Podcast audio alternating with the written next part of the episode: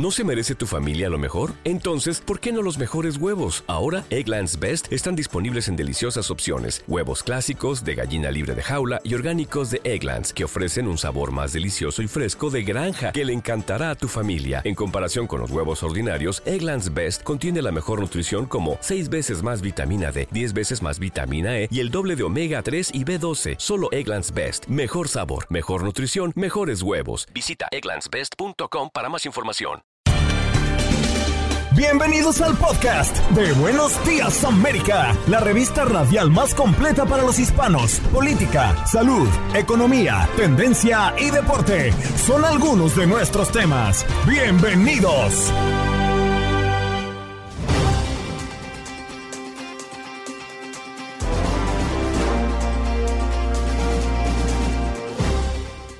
Hola, soy Andreina Gandica y este es el podcast de Buenos Días América.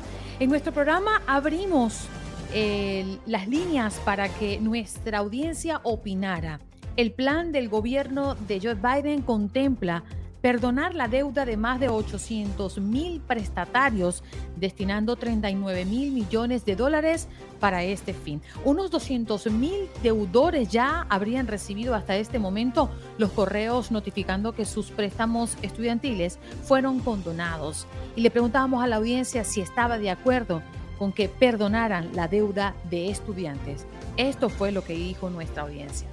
También hablamos en la mañana del día de hoy con el doctor Juan, nuestro médico de cabecera de Univisión. El uso a largo plazo de ciertos medicamentos para el reflujo se asocia con un mayor riesgo de demencia. Es lo que sugiere un estudio.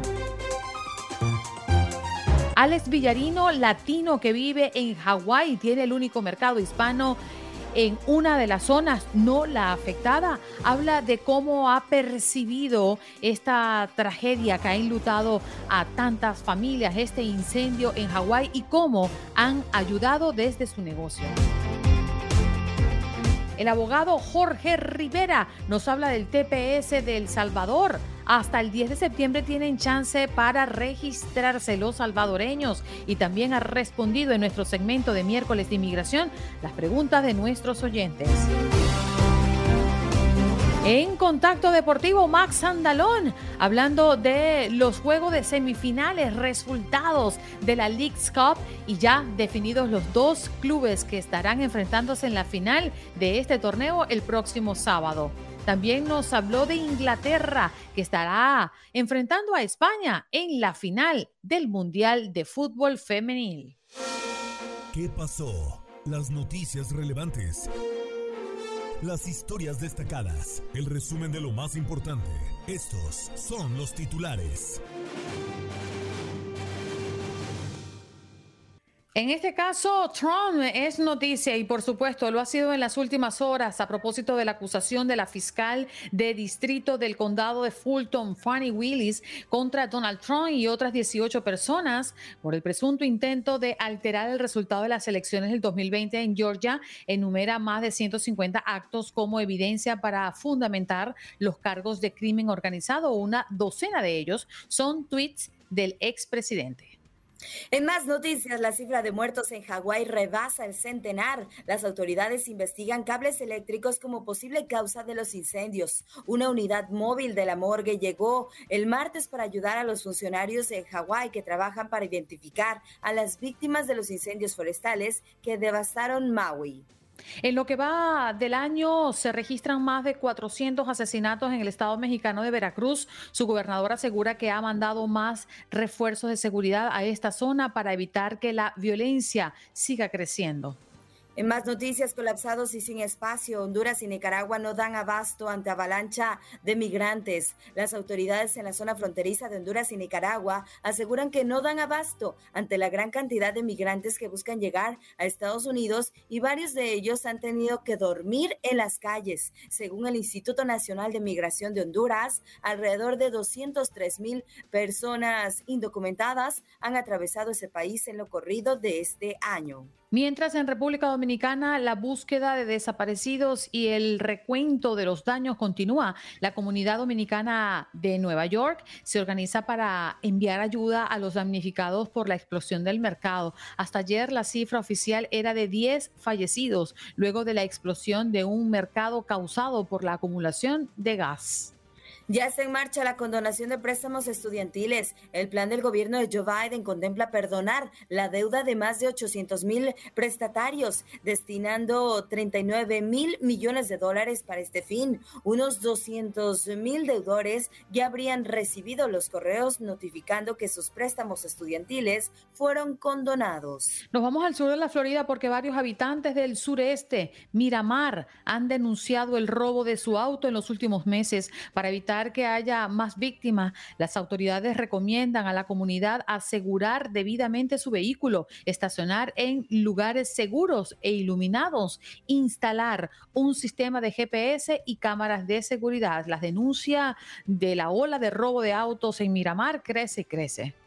En otras noticias, Corea del Norte asegura que el soldado Travis King cruzó la frontera porque estaba desilusionado con la desigualdad de Estados Unidos. Se trata de la primera confirmación oficial de Corea del Norte de la detención del soldado de la segunda clase, Travis King, quien ingresó al norte durante un recorrido por una aldea fronteriza coreana el 18 de julio. Se convirtió en el primer estadounidense detenido en el norte en casi cinco años. Ahora nos vamos a Texas porque podría enfrentar pena capital. Tercer juicio contra Antonio Armstrong, acusado de matar a tiros a sus padres. El jurado se encuentra deliberando el caso y Antonio Armstrong podría enfrentar la pena capital por el asesinato de sus padres cuando tenía 16 años. El sujeto ya ha pasado por dos juicios, uno en el 2019 y otro en el 2022, que no fueron concluyentes por parte del jurado, que no llegó a un acuerdo unánime.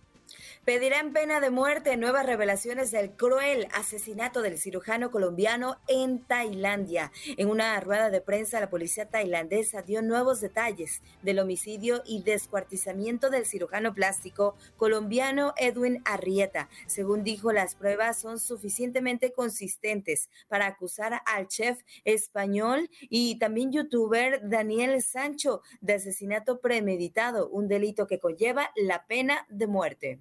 Y en los deportes, información de último minuto, Inglaterra acaba con el sueño de Australia y se mete en la final del Mundial de Fútbol Femenil con un marcador de 1-3. Inglaterra se mete a la final de esta Copa del Mundo, donde enfrentará a España.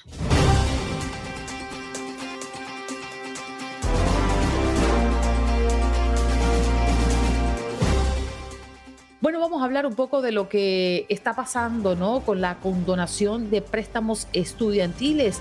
Ya está en marcha. El plan del gobierno de Biden contempla perdonar la deuda de más de 800 mil prestatarios, destinando 39 mil millones de dólares para este fin. Escuchemos.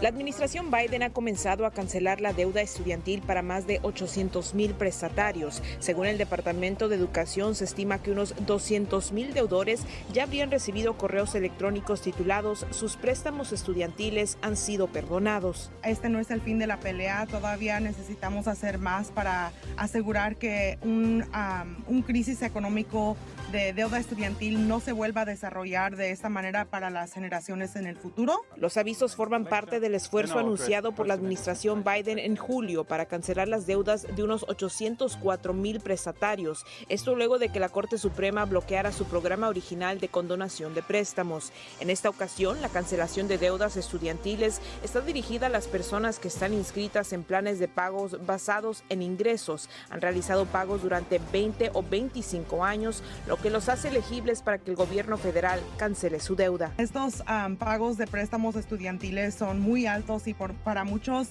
impiden las decisiones más grandes que tienen que tomar en sus vidas adultas. Biden, quien ha enfrentado críticas y batallas legales al tratar de eliminar los préstamos estudiantiles, anunció que continuará buscando alternativas para reparar un sistema de préstamos que, según señala, le ha fallado a prestatarios por años.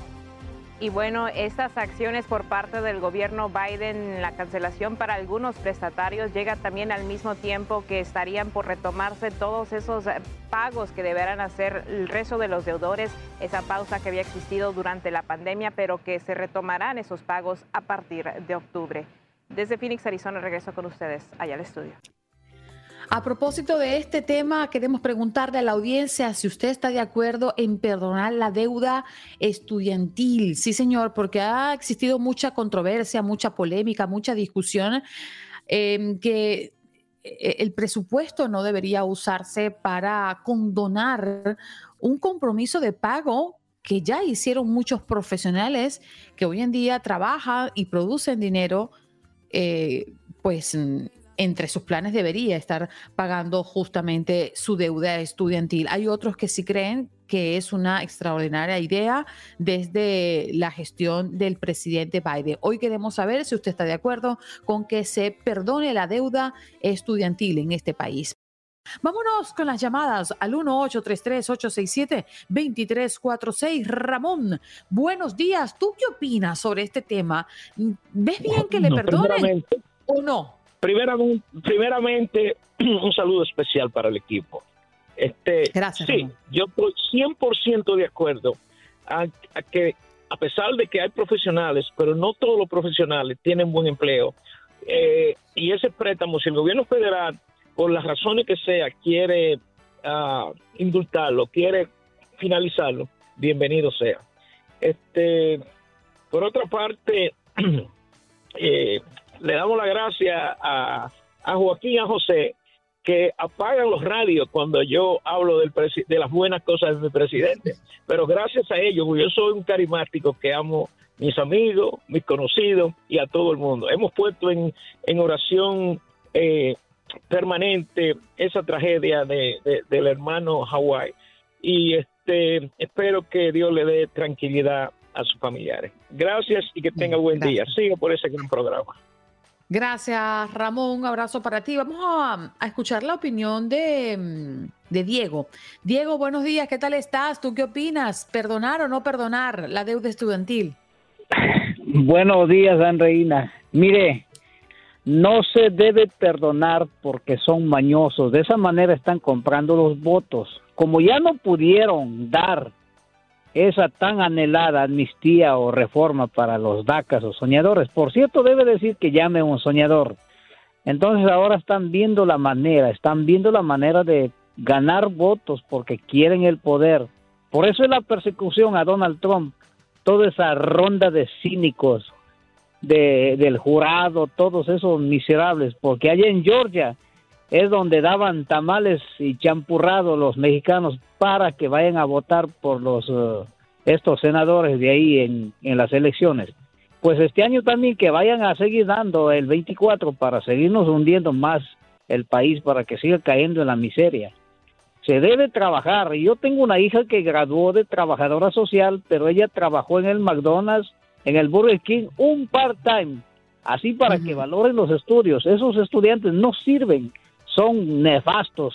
No se debe porque es dinero de los taxpayers, Andreina, para otras cosas que usen el dinero, para mantener mm. a la nación con buenas carreteras, autopistas, pero tenemos unas autopistas ahora mismo en California de peor que Tijuana de tercer mundo, y horrible, que nos cuesta mantener los carros, se arruinan cada rato, está feo. Gracias, tengan un feliz día. Bueno, la opinión de nuestra audiencia, ya escuchado la opinión de Diego, ahora vamos a escuchar la opinión del primo. ¿Cómo estás, primo? Muy buenos días. ¿Perdonar o no perdonar la deuda estudiantil? ¿Qué te parece? Bueno, es que es un tema engorroso, pero si hay que perdonárselo porque saben la debe haber algún estudio sobre el problema que tienen para poder pagar esa deuda. Bueno, y el y este país tan poderoso tiene el dinero para condonarlo, bueno, que se las paguen. Y ahí no podemos ponernos a, dañar a esos muchachos. Este, Andreina, eh, tú sabes que tenía tres casos por decirte. El primero era sobre este, este poco de cuerpo, unas 12, 13 cuerpos en México que encontraron congelados. Bueno, ya trataron ustedes ese tema. El otro es de las bombas que están otra vez colocando en Colombia Este, ya van unos cinco muertos, creo. Y lo otro, Andrina, tú sabes que Venezuela se dignó en burlarse de 120 países en la cumbre esta de la Amazonía ahí en Belén, en Brasil, ¿no? Este, sobre, o sea, Maduro dijo, tenemos que luchar para salvar la Amazonía. Bueno, Andreina, yo no he visto la primera foto de los 8.600 garimpeiros o mineros que sacaron del sur de Venezuela. No he visto el primero. Y tú sabes que ellos, alguien se roba un metro de cable de la calle y de una vez sale fotografiado. Bueno, todavía no he visto la primera foto de esos 8.600, claro, porque tú sabes que la minería de allá se está determinada que es militar garimpeiro, o sea, trabajan en conjunto los dos por destruir todo el sur de Venezuela. Entonces da triste, Sandrina, yo que conocí esa zona, las fotos que yo he visto son para ponerse a llorar. De verdad, verdad. ¿Y cómo se burlan de todo ese poco estúpido que van ahí y que cumbre presidencial de la Amazonía? Señores, vean la foto que tienen por satélite de todo el sur de Venezuela, el desastre ecológico que hay ahí. Saqueado. y el mercurio que está en los ríos, Andreina, porque ellos, ellos igualito utilizan el mercurio para lavar la arena y sacar el oro. Así bueno, exacto, ah, exacto. Ahí súmale, ahí súmale los chinos y los rusos que tienen las manos metidas allí. El ELN que es dueño y señor de toda esa zona prácticamente. O sea, el ELN trabaja con las Fuerzas Armadas venezolanas para extraer el oro, el plutonio, el, el otro que utilizan para sacar, eh, para la cuestión de la, fábrica de, telefonía celular. No me acuerdo ahorita el nombre de ese mineral. Lo que le llaman el oro negro, algo así, ¿no? El oro negro, exactamente, ese mismo, Andreina, el oro negro. Entonces, sea, ¿cómo estos vienen y se burlan de ese poco de estúpidos que van a esta cumbre? ¿Ah? Ninguno le dice nada. Dan vergüenza. Pero para Andreina y que, bueno, Dios nos haga recompensado y también haga recompensado al señor Donald Trump. Bueno, que Dios nos agarre confesado, mi querido primo. Gracias por llamarnos siempre y ser fiel oyente a este programa. Gilda, buenos días. ¿Tú qué opinas? Buenos días, amor. Yo estoy de acuerdo en que quiten la, deuda estudiantil, porque yo tengo dos hijos que son profesionales y hemos luchado muchísimo para pagar miles de dólares, ¿ok? Y, y tengo mi familia que todos, tengo tres hermanos médicos. Y aquí estudiar es un lujo, por eso hay tanta delincuencia, porque no le dan oportunidad a todo el mundo que pueda estudiar. Así que yo estoy muy de acuerdo con eso. Y ese señor que llamó anteriormente, que se lave la boca muy bien antes de llamar al programa. Y espero en Dios que haga justicia y que Trump y toda la ganga de ellos, Unianes y todo, que este país haga la justicia para todo el mundo que es igual. Todo el que hace un delito aquí, no importa quién sea, tiene que pagar por eso. Y espero que la justicia divina se cumpla y que Trump y toda esa gente puedan ir presos y se acabe todo este problema que hay aquí en este país, para que respeten este país y haya una justicia justa para todo el mundo. Es lo único que pido. Gracias, Gilda. Un abrazo para ti. Gracias por darnos tu opinión. A ver, creo que ahora sí tenemos a René. René, buenos días. ¿Qué tal? Sí, buenos días, eh, Andrina, de aquí de Nueva York. Eh, Gracias, bueno, René. Estas son promesas de campaña de los partidos socialistas. No solamente en nuestros países se está viendo esto, en Estados Unidos también. Eh, yo, como se llama, mis hijos son nacidos aquí en Estados Unidos y luchando se educaron y fueron a la universidad.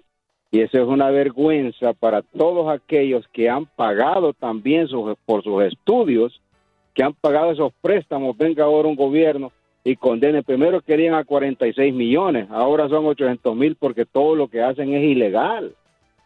Todo lo que hacen mm. es ilegal y van a la corte y pierden el caso. No, no entiendo sinceramente. Bueno, esto es pura política, pura política, pero eh, sí, eh, no está bien, no está bien, ¿cómo se llama? Que hay programas, porque por ejemplo, hay gentes que se les condona eh, su deuda estudiantil siempre y cuando sirvan al gobierno. Pero, ¿cómo se llama? Tienen que servir al gobierno, a las Fuerzas Armadas, eh, eh, trabajar en oficinas gubernamentales para que les puedan condonar. Esos programas existen, ¿por qué no los buscan? ¿Por qué regalar así de manera el dinero del pueblo? No estoy de acuerdo con eso, Andreina. Mm, Muchas gracias. René. No, gracias a ti por dejarnos aquí en la mesa tu opinión. Vámonos con Enrique. Enrique, buenos días. ¿De dónde nos llamas? Good morning. Desde Newark, New Jersey. De New Jersey. Adelante, Enrique. Estoy totalmente de acuerdo con la decisión de Biden de, de perdonar esa deuda. Enrique. Porque aquí, porque aquí,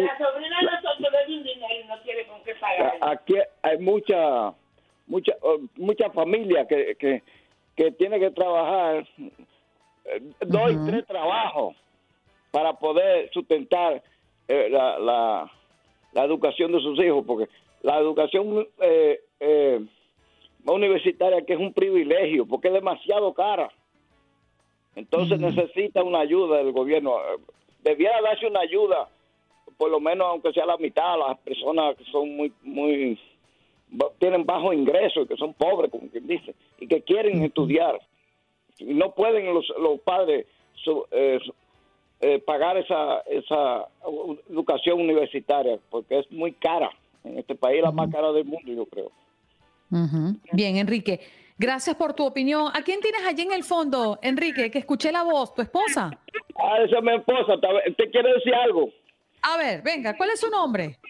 Carmen Herrera. Yo Carmen, ¿qué pasó? Nosotros tenemos que fajarnos y hasta pedir porque tenemos un hijo y está en la universidad y no tenemos. Lo que nosotros ganamos no nos da y tenemos que pasar hambre, no comprar nada.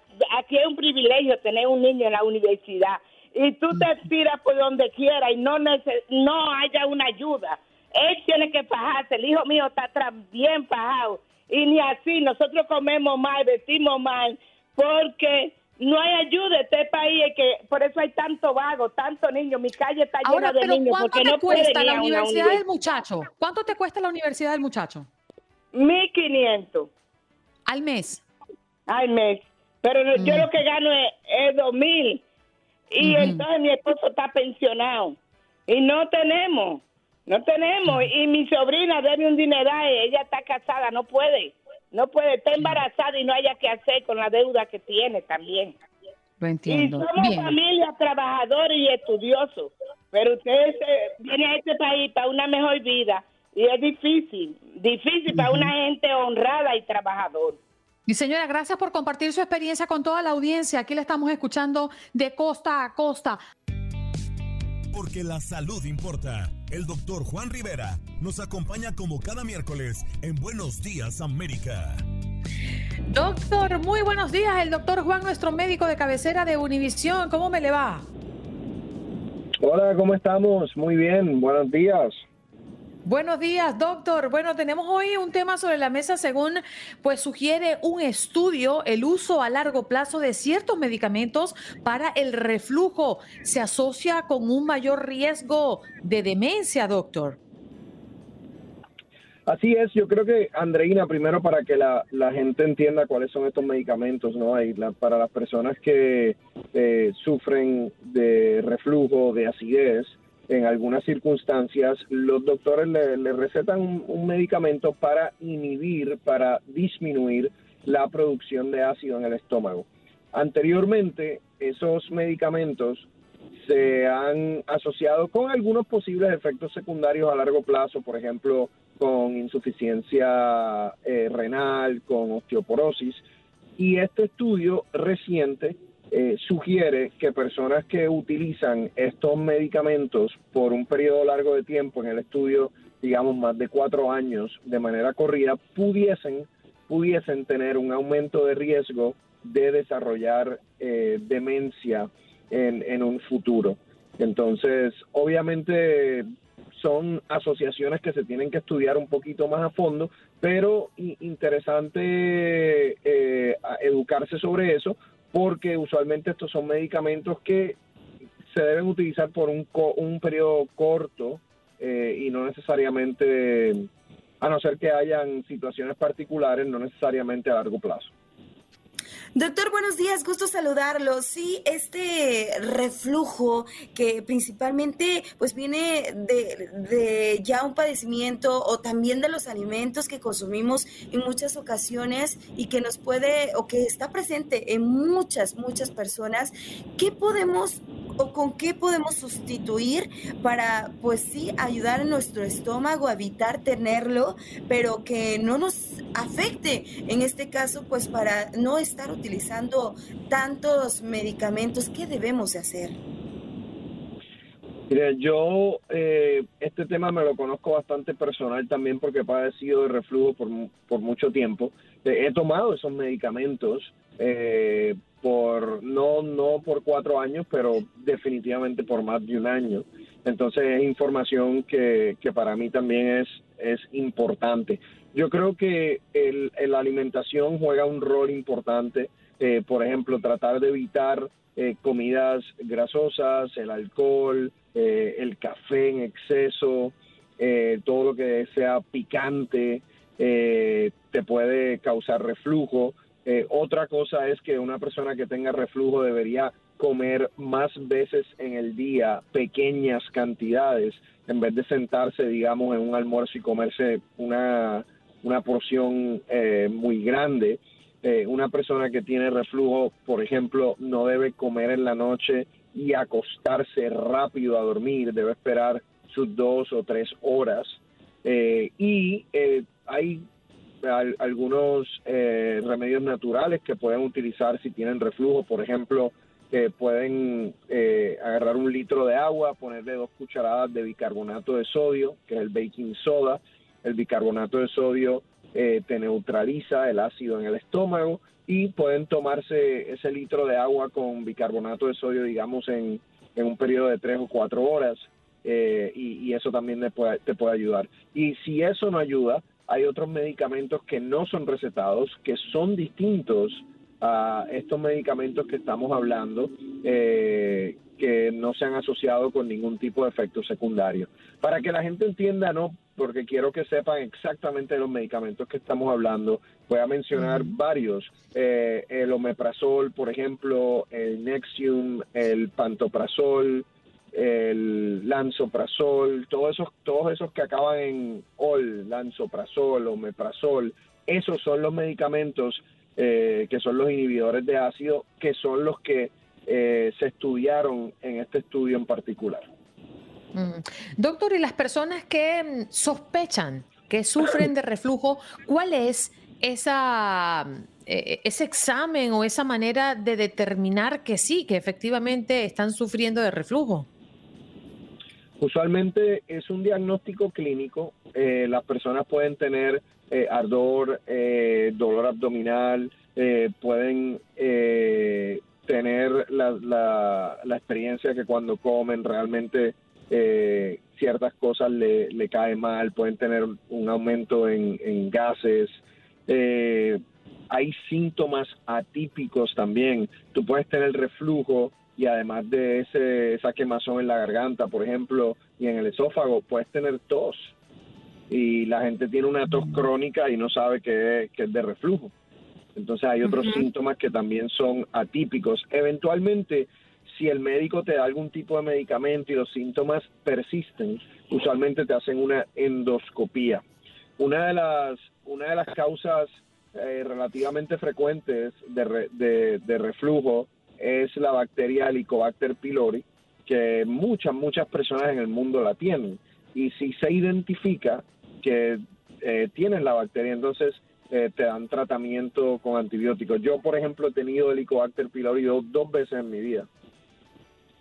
Doctor, eh, hay personas que, bueno, utilizan el omeprazol para poder seguir comiendo lo que sea y se toman su pastilla y con eso les alivia los síntomas del reflujo. Pero cuando hablamos de uso a largo plazo de estos medicamentos, eh, ¿de cuánto tiempo estamos hablando? También para tener una idea y saber que no debemos de consumirlo eh, por tanto tiempo. Idealmente son medicamentos que se usan por, digamos, en una crisis por cuatro o seis semanas y, y entonces eh, sería en ese punto conveniente tratar de dejarlos y sustituirlos quizás con cambios en el estilo de vida o medicamentos sin receta que no se han asociado con ningún tipo de efecto secundario. Esto no quiere decir que si usted está en uno de estos medicamentos lo debe dejar. Hay otras circunstancias en personas, por ejemplo, hay personas que, que, tienen úlceras, hay personas que tienen ya cambios en, en la pared del esófago por tanto reflujo. Esas son personas que, bueno, tienen que tomar el medicamento a largo plazo porque no tienen opción. O sea que si usted es una persona que lo está tomando actualmente y nos está escuchando, no pare el medicamento porque sí, hable con su doctor porque cada persona es un mundo y cada persona tiene una situación distinta. Estos son estudios que se hacen en general para que las personas, pues, obviamente conozcan de algunos posibles efectos secundarios. Claro, así es. Doctor, muchísimas gracias por estar con nosotros y tocar este tema que estamos seguros, bueno, toca más de una persona que nos están escuchando en este momento en el programa. Gracias, cuídense, que tengan buen día. Un abrazo, buen día. Allí escuchaban al doctor Juan, nuestro médico de cabecera de Univisión, hablando del uso a largo plazo de ciertos medicamentos para el reflujo que se asocia con un mayor riesgo de demencia, sugiere un estudio.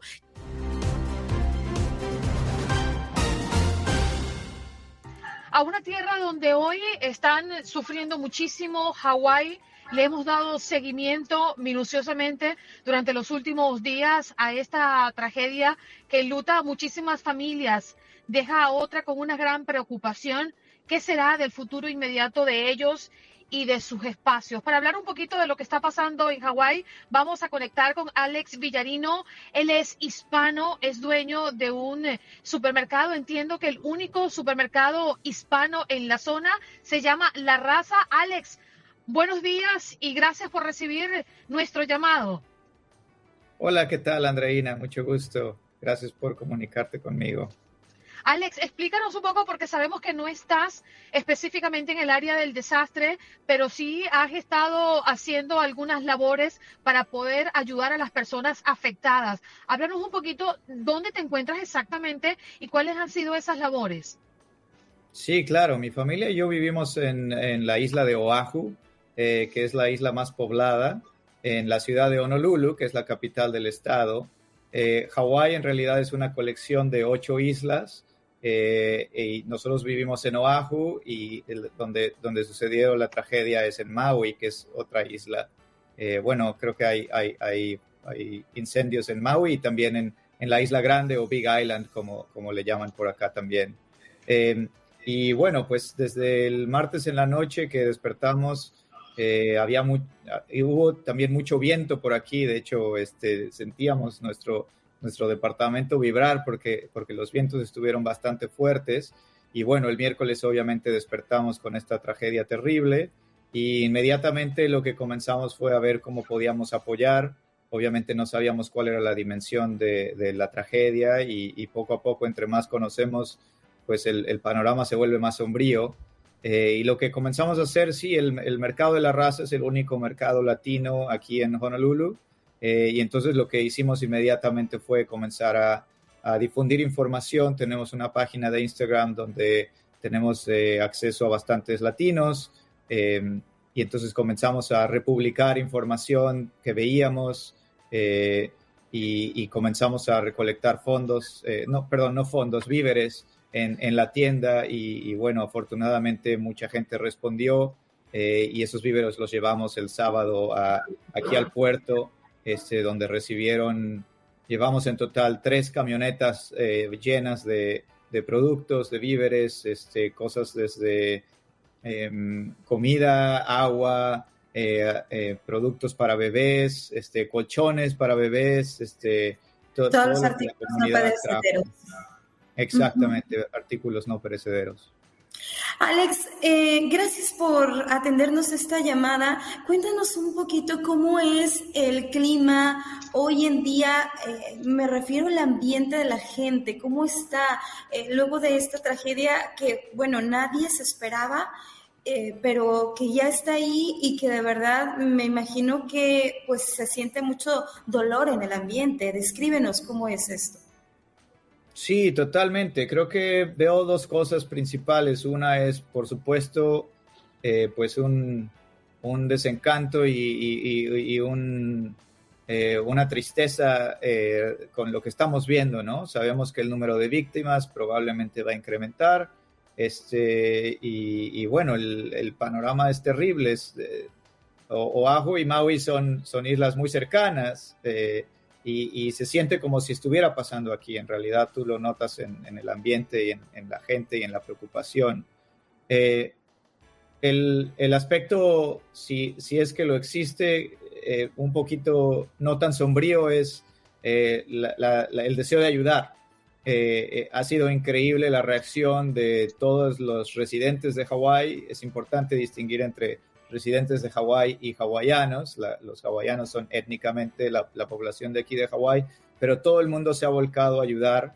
Eh, el Estado en el Capitolio de aquí de Honolulu este, recolectaron fondos y nosotros pasamos el, viernes y había una, eh, dos, dos carriles completamente parados solamente para llevar ayuda. La cantidad de bienes que recolectaron fue impresionante.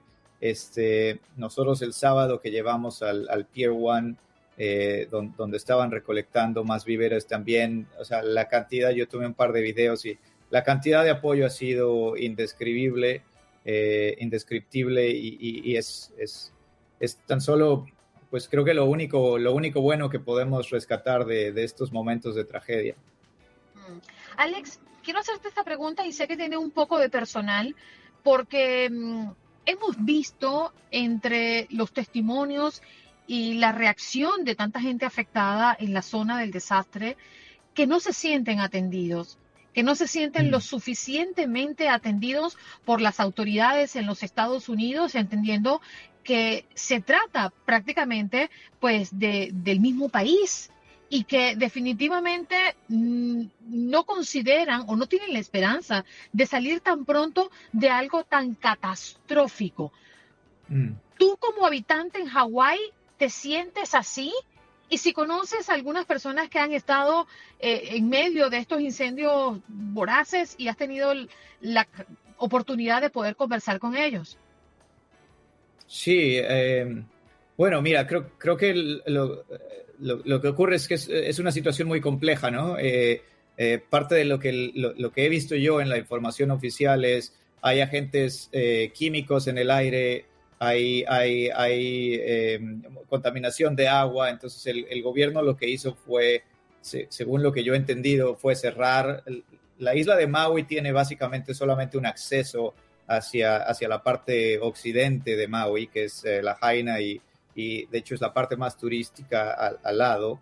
Eh, también zonas muy históricas para, para los pobladores de, de, la isla de Hawái, em, pero cerraron el tránsito, entonces creo que eso, eh, creo, creo, que a, lo mejor lo que ocurre es eh, la, la, información va cayendo poquito a poco y, y, lo, que, lo que sí es una realidad es, no hay mucha información en español, a diferencia de estados como Nueva York o como Texas o a lo mejor como California, donde toda la información pública existe también en español. En este caso no hay información en español. A nosotros nos invitaron a un grupo de WhatsApp de traductores y estamos eh, eh, siguiendo ahí eh, un, montón de, la gente que está en Maui y las necesidades que están, que están pues escuchando y que le están dando voz a esas necesidades.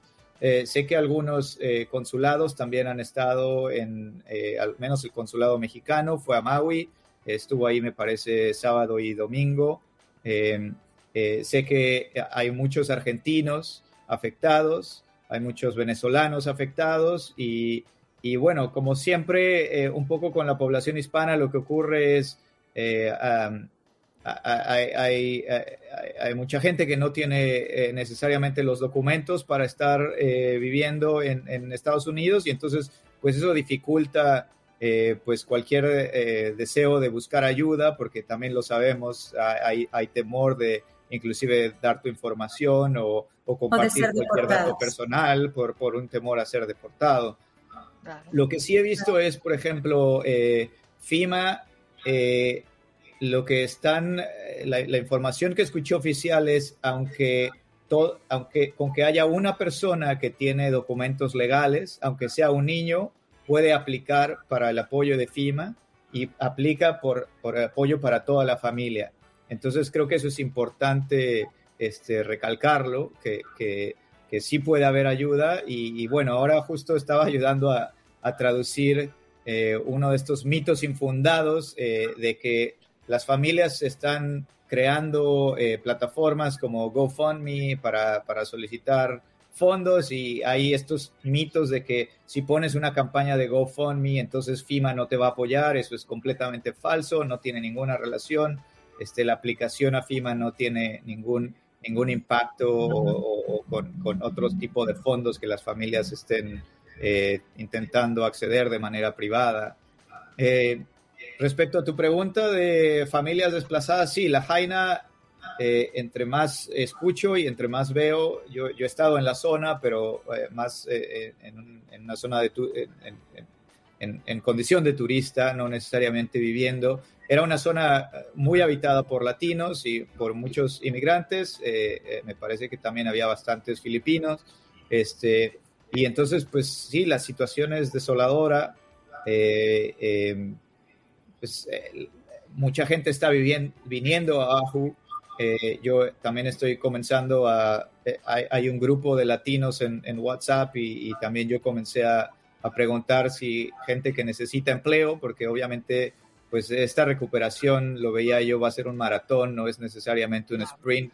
Y entonces estamos también desde aquí viendo formas en que podemos apoyar a la comunidad, que, que no sea solamente en este momento donde la tensión está ahí, todo el mundo va a hacer algo, sino qué es lo que pasa en, en, un mes o en dos meses cuando la atención se haya, se haya volcado sobre algo más, ¿no? Claro, la recuperación va a ser lenta, ya lo han dicho las propias autoridades, y bueno, se va a requerir también muchos recursos para poder eh, recuperar todo lo que se perdió materialmente hablando y bueno, todo también lo perdido en vidas humanas y todo perdieron casas, en fin. Eh, ¿De qué manera, Alex, sabes tú, podemos ayudar desde alguna otra parte de los Estados Unidos? ¿Ustedes van a seguir eh, recolectando víveres para poderlos llevar a la zona afectada? Sí, eh, mira, creo que lo que lo que veo en, en, plataformas oficiales es la mejor forma de ayudar es con fondos, es decir, ayuda económica y hay un fondo que ya se estableció que se llama Maui Strong Fund. La página de internet es Maui Nui, M-A-U-I, N-U-I Strong, S-T-R-O-N-G punto info.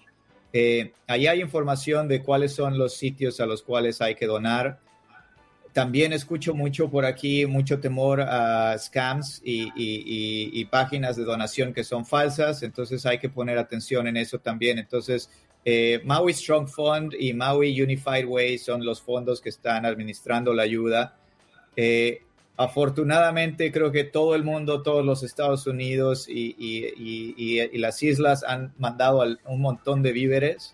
Eh, lo que escuché de, fuentes oficiales era pongan una pausa en víveres, no están recolectando en este momento. Nosotros no estamos recolectando ya más víveres en este momento porque pues como siempre lo que ocurre es el, el sistema se, se llena demasiado de... Se colapsa y la manera de mantenerlo es bien complicado hasta hacerlo llegar a las personas que realmente lo necesitan. Alex, el tiempo se nos acortó, pero queremos agradecer primero el esfuerzo de conectar con nosotros. Sabemos que tenemos horarios muy distintos y me imagino también que dentro de tu dinámica diaria con tu negocio y esto que se les ha venido encima, pues has tenido que sacar un tiempito para atender a toda la audiencia de Buenos Días América de costa a costa en todos los Estados Unidos. En nombre de todos los hispanos y de todos los familiares y amigos que están eh, pues pendientes de lo que pasa en Hawái, muchísimas gracias por ponerte la mano en el corazón y formar parte de la solución. ¿eh?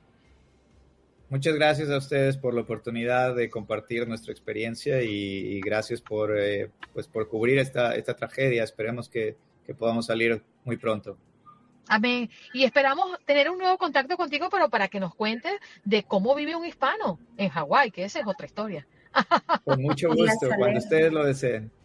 Seguro, allí escuchábamos a Alex Villarino, quien es pues un latino que vive en Hawái con un supermercado, un negocio, el único en la zona para hispanos, así que hoy ha tenido pues esta amabilidad de conectar con nosotros desde eh, Hawái, una zona que está sufriendo muchísimo eh, gracias a los incendios recientes que ustedes han tenido y que hemos vivido minuto a minuto acá a través de su programa. En Buenos Días América sabemos lo que te preocupa. Por eso, de la mano de los expertos, te guiamos y respondemos tus preguntas los miércoles de inmigración. Haz tu pregunta al abogado. Llama ya al 1833-867-2346. Lo prometido es deuda. El abogado Jorge Rivera ya está con nosotros. Abogado, muy buenos días. Buenos días, Andreina, Janet. Siempre es un gusto estar con ustedes y no me aguanto por contestar todas esas llamadas porque siempre tenemos ya llenas esas eh, llamadas de preguntas y queremos ayudarles a todos. Sí, señor, vamos a aprovechar la oportunidad para reiterarles que ya estamos en nuestro segmento como cada miércoles, miércoles de inmigración con el abogado Jorge Rivera. Usted puede llamar ya y hacerle la pregunta al abogado 1-833-867-2346. Venga que le repito el número 1-833-867-2346. Pero comencemos, abogado, con TPS del Salvador. El 10 de septiembre vence plazo para registrarse. Es muy importante que nuestros amigos y, compañeros salvadoreños entiendan que hay una fecha límite y que hay que actuar antes de la fecha para no quedarnos allí guindando, ¿no? Sí, Andreina, fíjate que, bueno, prácticamente nos quedan tres semanas. Y tú no puedes dejarlo hasta último minuto porque cualquier problema con el correo, te lo rechazan, eh, los money lo que sea, ya pierdes la oportunidad y queda fuera sin ese eh, permiso de trabajo, estadía legal, protección contra la deportación. Andreina, son más de 240 mil personas y la pregunta es, ¿quieres eh, ser de los primeros, quieres estar a la mitad o ser de los últimos? Porque si eres de, los últimos que aplica, se te va a demorar más el permiso. Claro, ¿Qué, deben tomar en cuenta los salvadoreños a la hora de mm, hacer esta gestión, abogado? Andreina, lo más importante es que hay una gran confusión porque en los últimos años la extensión ha sido automática, no han tenido que hacer nada, y es fácil que alguien así escuche por encimita la noticia y diga, bueno, yo no tengo que hacer nada porque de todas maneras lo extendieron. Grave error. Si tú nos mandas los formularios, los monitores, los pagos de inmigración y cumples con los requisitos, vas a quedar afuera y pierdes el TPS, aunque hayas renovado el permiso de trabajo en los últimos meses. Allí está, para todos los salvadoreños pendientes, el 10 de septiembre vence plazo para registrarse, TPS para los salvadoreños. Vámonos a las líneas porque estas líneas ya se llenaron, abogado. 1833-867-2346. Tenemos a Eddie. Eddie, ¿de dónde nos llamas? Y tu pregunta, por favor.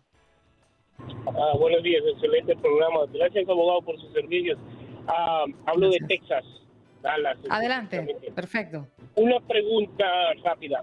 Mire, este, tengo un hijastro que en el 2025 cumple 21 años, ¿sí? Yo entré ilegalmente, mi esposa entró legalmente. ¿Cuál es el proceso, a pocas palabras, que me beneficia a mí? Ok, eh, la única pregunta, Eddie, ¿qué edad tenía tu hijastro cuando tú te casaste con eh, su madre? 12 años. Perfecto. Entonces, mira, la recomendación es que eh, los pida los dos, ¿ok? El único detalle es que el, hijastro no te puede dar el perdón. Entonces, la idea es que vayan las dos peticiones avanzando y al final que termine primero a tu esposa para que a ella le den la residencia y luego tú pides el perdón.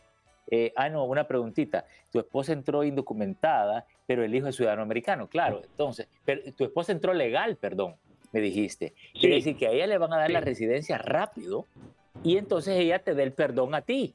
Solo hay que hacer un timing. Buen caso, Eddie. Gracias, Eddie, por llamarnos. Esperemos que se solucione. A ver, vámonos con Félix. ¿De dónde nos llamas, Félix? Buenos días. Sí, buenos días, buenos días para el abogado y para ti, Andreina. Eh, tengo una pregunta al abogado. Eh, nosotros tiramos una aplicación de perdón en el 2023. Ahora nos contestaron que la transfirieron a otro lugar, que, que porque están atrasados. ¿Qué tiempo se cogerá más o menos?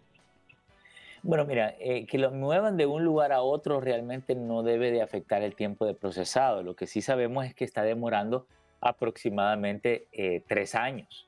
Entonces, mi recomendación es que traten de acelerarla, pero hay que convencer a inmigración que hay una razón humanitaria como alguna enfermedad, problema de salud, alguna emergencia. Nada se pierde contratar pero sí son aproximadamente tres años si tú no la aceleras. Claro. Bueno, recordándole a la audiencia que estamos recibiendo sus llamadas al 1-833-867-2346. Si usted necesita hacerle una pregunta al abogado Jorge Rivera con referencia a casos de inmigración, este es el momento y esta es su oportunidad. Los primeros en llamar serán los primeros en salir al aire. Vámonos con José. ¿De dónde nos llamas, José? Y tu pregunta, por favor. Sí, buenos días. Eh, llamo de aquí de Arlington, Texas. Gracias. Eh, quería hacerle una pregunta al, abogado. Este, quiero saber si, bueno, yo metí una petición por mi esposa en, hace dos años y quería saber cuánto tiempo se tarda y otra cosa quería preguntarle, tenía tengo el TPS por hondureño si eh, sería bueno que vuelva a llenar el TPS, no me afectaría nada en la aplicación que tengo. Les agradezco mucho por la ayuda que dan o sea, una preguntita, ¿tu esposa es ciudadana americana? Ella es residente. Ella es residente. Ok, entonces no, eh, tú tienes que seguir con el TPS y esta es buenísima pregunta porque este es el, tema que estamos hablando. La renovación para los hondureños va a ser en noviembre, tienes que renovar, tú no sueltes el TPS hasta que te hagas residente por tu esposa. Dos años en una petición es demasiado tiempo debe de ser aprobada entre uno y dos años. Vamos a hacer un reclamo porque se te está demorando mucho. Luego viene el perdón y después la residencia. Hay que ir a la, embajada americana, pide un permiso de viaje. Okay, y veamos si tu esposa se hace ciudadana. Así nos evitamos el tener que salir del país. Vámonos rápidamente que tenemos muchas llamadas y poco tiempo. Armando, ¿de dónde nos llamas y tu pregunta, por favor? Buenos días, le llamo desde el Bronx, Nueva York. Eh, yo tengo yo soy ciudadano de Estados Unidos, tengo dos hijos venezolanos y cinco nietos y quiero como tramitarle el viaje para acá. Al varón que ya es mayor, yo lo pedí una vez, pero se venció con el tiempo esa petición, no fue canalizada y ahora quiero renovar esa petición. Ya tienen hijos ambos, pero no, no sé porque ni siquiera hasta para un sello allá de renovación de un documento se me hace difícil. Quiero que el, el abogado me aconseje. Bueno, dos cosas. Tú tienes que hacer eh, estos dos pasos. Número uno, los puedes pedir. Que haga, quiero que hagas la petición porque eso es lo que los va a llevar a la residencia. Pero está el programa de parol humanitario para venezolanos. No sé si ya tú iniciaste ese programa. El formulario es la I-134A. Lo puedes tratar de hacer solo, con la ayuda de un abogado. Pero quiero que te pongas las pilas con eso porque esa va a ser probablemente la forma más rápida de traerlos. Abogado, tenemos una pregunta en nuestro grupo de WhatsApp. Lucy pregunta cuánto tarda la cita para ciudadanía y ella se encuentra en McAllen, Texas. Ok, eh, Andrina, mira, esto está demorando entre uno o dos años, realmente depende de la ciudad a donde esté la persona. Eh, si está en McAllen, vamos a ver si tengo tiempo, si tenemos unos segundos. Entren a la página de inmigración, USCIS, ¿ok? Y ahí vamos rápido en el 400 el formulario, eh, y entonces McAllen, Texas, vamos a buscarle a ver si aquí está. Eh, no aparece McAllen, Texas. Me imagino que va a ser una ciudad en Texas, digamos Houston. Posiblemente sea, eh, no sé si es la más cerca, pero ahí está demorando 8.5 meses. Andreina, súper rápido. Súper rápido, allí está. Es para mi esposo, hace un mes metió los papeles. Bueno, de 8 a 9 meses, allí estará justamente el rango de tiempo. Tenemos a Oscar en la línea. Oscar, ¿de dónde nos llamas y tu pregunta rápidamente, por favor? Buenos días, abogado. Hablo de Las Vegas, Nevada. Mi pregunta es, tengo un hijo mayor de 22 años y una hija de, de 20. Mi hijo de 22, por alguna razón, se me volvió rebelde los últimos cinco años. Se fue a vivir con su mamá. No me ha querido ayudar a arreglar. Incluso ya arregló a su mamá. Yo solamente entré una vez sin inspección. ¿Qué puedo hacer, abogado? Oscar, un caso muy triste, pero bien común. ¿Cuántos de nuestra gente no tienen hijos rebeldes, lamentablemente? Pero escúchame bien, si él es ciudadano americano y mayor de 21, tú puedes aplicar por un caso de abuso o maltrato de parte de un hijo ciudadano mayor de 21. Intentémoslo, es la I-360 y te perdonan la entrada ilegal. Ahí está. Abogado, ¿dónde podemos conseguirlo? Porque ya sabe que el tiempo se hace corto. Rapidito, 888-578-2276, cantadito rapidito. 888-578-2276. Él es el abogado Jorge Rivera y este es nuestro segmento de cada miércoles, miércoles de inmigración. Gracias, abogado, que le vaya bonito. Un abrazo, los queremos mucho. Estás escuchando el podcast de Buenos Días América, la revista radial más completa para los hispanos. Escúchanos en las diferentes plataformas: Euforia, Spotify, TuneIn y iHeartRadio. Tu DN Radio. Vivimos tu pasión. Adrenalina, pasión y orgullo. Todo por ser campeones. En Buenos Días América. Contacto Deportivo.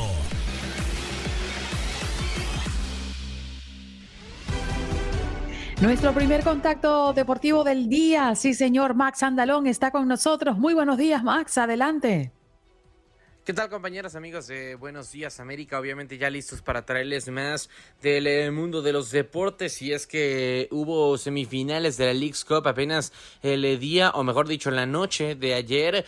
4 por 1 termina ganando el conjunto del Inter de Miami en el primer partido, eh, pues prácticamente de esta serie de semifinales, 4 por 1, un Inter de Miami que se sabía que era favorito para este duelo, más allá de que se disputara en Filadelfia, justamente casa del eh, Philadelphia Union, obviamente el contar con Sergio Busquets, obviamente el contar con Jordi Alba y también contar con eh, Lionel Messi, termina por ser una un hándicap brutal a favor finalmente del conjunto de la Garzas, hablando por, eh, de cómo finalmente se dieron las cosas dentro del eh, estadio del Philadelphia Union, pues bueno, termina por ser eh, Joseph Martínez apenas al minuto 3 quien inaugure los cartones, Christoph es quien termina por dar la asistencia, pero la noche no, no pasaría solamente por el gol de Joseph Martínez, sino que obviamente como ya lo esperábamos, Lionel Messi sería quien se terminaría robando los reflectores, noveno gol en seis partidos para el conjunto del Inter de Miami.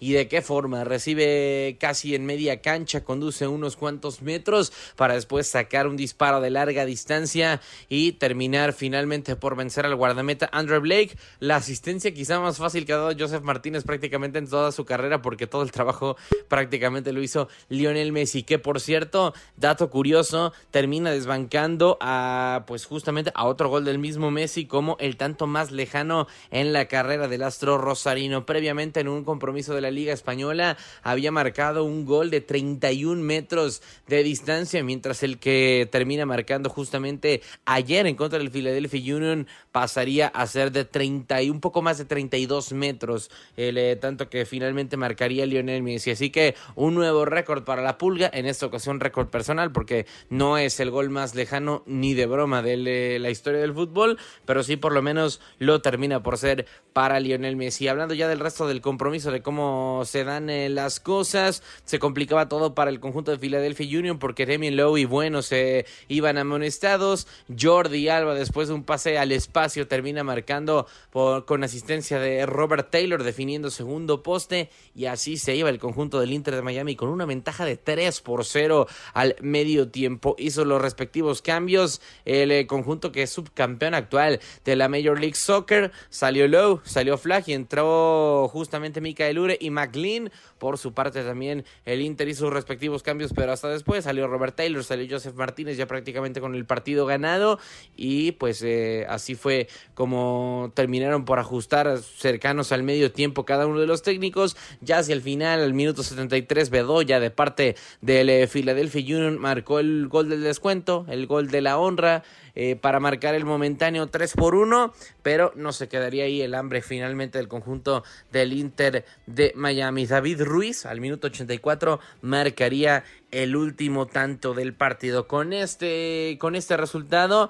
no solamente clasifica el Inter de Miami a la League's Cup, a la final de la League's Cup, su primera final de cualquier torneo, sino que también eh, termina clasificando a la CONCACAF Champions Cup del siguiente año, la edición del 2024, para ser el primer torneo de toda la CONCACAF que va a terminar disputando el conjunto de las Garzas sin siquiera haber llegado a una final de Major League Soccer. Así las cosas amigos de TUDN Radio, compañeros de Buenos Días América, con la información. La noche iba a decir soñada, pero ya ha tenido muchas noches soñadas de Lionel Messi dentro del Inter de Miami, pero finalmente hacen la tarea y clasifican a la final de la League's Cup. Recibimos nuevamente para este último contacto deportivo del día Max Andalón. Max, muy buenos días. ¿Qué tal, Andreina? Como siempre, un placer estar de cuenta en eh, más de la señal de TUDN Radio, en concreto con, pues, eh, bueno, lo que termina por ocurrir dentro del eh, Mundial Femenil, y es que ya tenemos definida cuál va a ser la final, pues, finalmente, valga la redundancia, de esta Copa Mundial Femenina de la FIFA.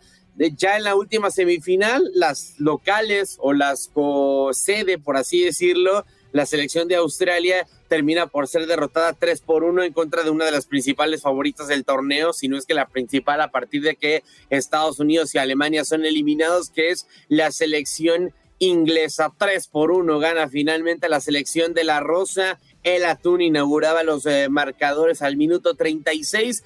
Pocos minutos después, ya para la segunda parte, al 63, Sam Kerr empataría los cartones, pero no le duraría mucho esa alegría a Australia porque Lauren Hent al minuto 71 marcaría finalmente el eh, tanto que le daría la ventaja a Inglaterra y quien le dio el título en su momento a la selección inglesa en cuanto a tema de Eurofemenil, pues ahora sería quien marcaría también el gol de la victoria para esta semifinal de la Copa del Mundo. Alesia Russo al minuto 86, pues sería quien finalmente marcaría el definitivo 3 por 1 para la selección inglesa. Un eh, partido en el que termina por ser superior Inglaterra, aunque también Australia planteando buena cara, 58% de posición para Inglaterra, por 42 para las australianas, cinco tiros para Inglaterra al arco, cuatro para eh, Australia. Así que, pues bueno, una, una este, final o una semifinal, perdón, en la que los pequeños detalles terminaron por afectar finalmente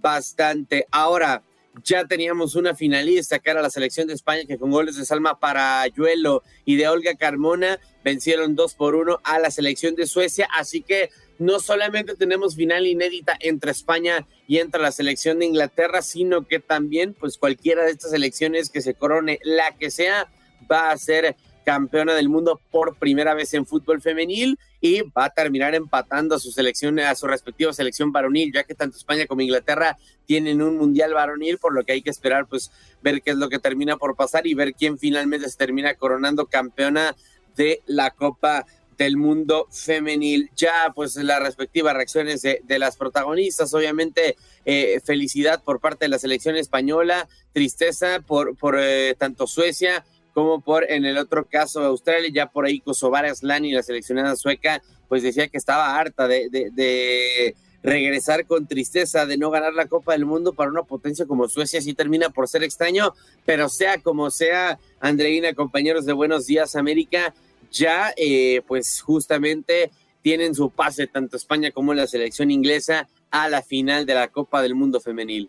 Bueno, Max, un fin de semana de finales, porque el sábado, como ya nos comentabas en nuestros contactos deportivos anterior, vamos a estar eh, viendo pues a Nashville y el Inter Miami jugarse la final de la League's Cup y el domingo esta final entre España e Inglaterra por el Mundial Femenino. Sí, eh, ya lo decías bien, el tema de las dos finales, obviamente lo de la League Cup, que quizá pues, nos queda un poquito más cerca, eh, y tenemos eh, quizá ese morbo por ver si, si Lionel Messi finalmente gana su primer título con el Inter de Miami con siete partidos disputados. Veremos si finalmente le da a Messi para quedarse con el título o no y pues lo del tema del Mundial Femenil. Y no, no tenemos que esperar hasta el fin de semana, Andreina. Tenemos una final el día de hoy eh, a través de la señal de TUDN Radio. Se enfrentan el campeón de la UEFA Europa League, el Sevilla, y el campeón de la UEFA Champions League, el Manchester City, en la Supercopa de la UEFA. Así que, pues, insisto, tenemos cartelera importante el día de hoy. Hay que esperar a ver qué es lo que termina por ocurrir. Manchester City parte como favorito, obviamente, por tener mejor plantilla, por tener, eh, por ser obviamente el campeón de la UEFA Champions League, aunque una situación desafortunada para los dirigidos por Pep Guardiola, Kevin De Bruyne se va a perder la final por una lesión. Es baja, parece que hasta unas tres semanas más o menos, eh, por una lesión en el partido en contra del Burnley. Así que, pues, una, una ligera ventaja, por así decirlo, que tiene el conjunto del Sevilla al no contar con uno de sus mejores futbolistas, Pep Guardiola, aunque me parece que más allá de que no cuenta con Kevin De Bruyne, quien tiene hoy por hoy el récord de más asistencias en una sola Premier League, creo que sí termina por ser aún así favorito el conjunto del Manchester City por todo el resto de plantilla que tiene eh, muy superior a comparación de la del Sevilla.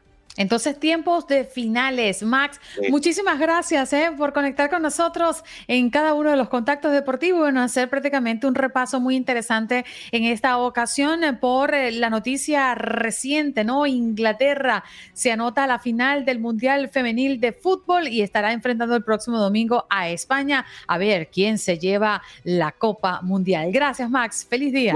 muchas gracias, Andreina. Como siempre, un placer. Ahí está Max Andalón de nuestro TUDN Radio hablando pues de lo que es noticia a esta hora en materia deportiva.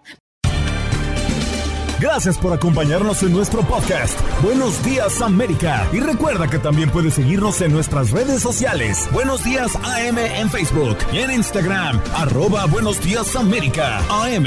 Nos escuchamos en la próxima. ¿Te preocupas por tu familia? Entonces, ¿por qué darles solo huevos ordinarios cuando pueden disfrutar de lo mejor? Eggland's Best, los únicos huevos con ese delicioso sabor fresco de granja, además de la mejor nutrición, como 6 veces más vitamina D, 10 veces más vitamina E y 25% menos de grasa saturada que los huevos regulares, además de muchos otros nutrientes importantes. Así que, dales los mejores huevos. Eggland's Best, mejor sabor, mejor nutrición, mejores huevos.